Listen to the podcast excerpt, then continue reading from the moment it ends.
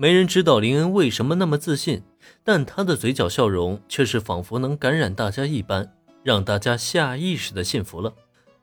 既然林恩前辈都这么说了，那就赶快行动起来吧！当即，教室里的所有人都出动，通过手机联系沟通。终于在十多分钟之后，锁定了山中佐和子的位置。你们这是？手中捧着教案，刚刚从教室走出的山中佐和子是一脸茫然，他还没弄明白是怎么个状况，就被突然这出现的一群学生给包围了。尤其是那几个他认识的一年级生，看向自己的目光中，既是带着期待，又充斥着一抹闪亮，让他下意识便后退了半步。怎么总感觉的好像有些不太妙的样子？山中佐和子老师，你好，初次见面，我是二年 B 班的林恩。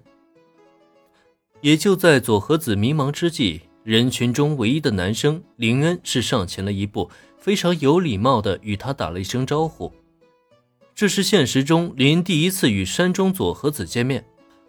不得不说，此时伪装完美的她，还真是一个美人啊！尤其是鼻梁上的眼镜，更是给她带去了几分知性的美感。如果不是早知道她是个什么性格，恐怕即使是林恩，也会被这副外表给蒙骗了吧。林恩的亮相让山中佐和子也是眼睛一亮。没有办法。颜值高的男生就是会吸引女生的目光嘛。若不是林恩作为学生，而自己身为老师的话，看到这样帅气的男生出现，山中佐和子怕是不会真的感到心动吧。只可惜他还是个孩子呀。本来心跳突然加快了几分的佐和子，心中暗暗一叹。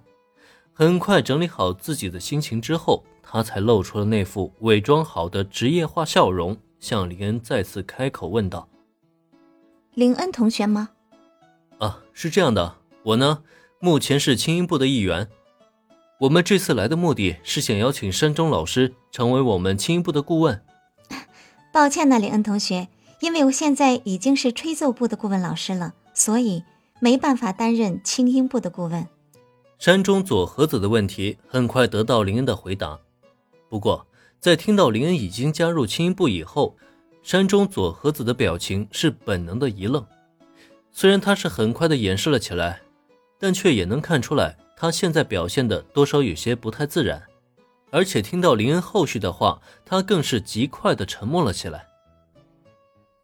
沉默过后，迎接林恩的就是山中佐和子的拒绝，而这一幕则是完全没有出乎大家的意料。看着一旁的戴维和绿队，他们已经本能露出了失望的表情。但此刻再看林恩，他却仿佛完全没有被对方的拒绝影响。相反的，他在听到这句拒绝的话以后，反而露出了一抹会心的笑容。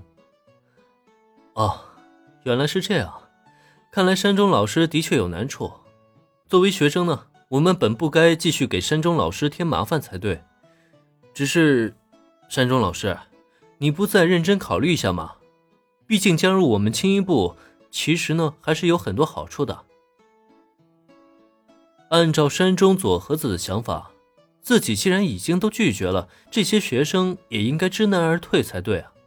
可未成想，对面那个帅气的男生竟然没有丝毫的气馁，还打算以好处劝说自己。他山中佐和子。会为了那点好处而放弃心中的坚持吗？本集播讲完毕，感谢收听，免费不易，您的评论与分享是我坚持下去的最大动力。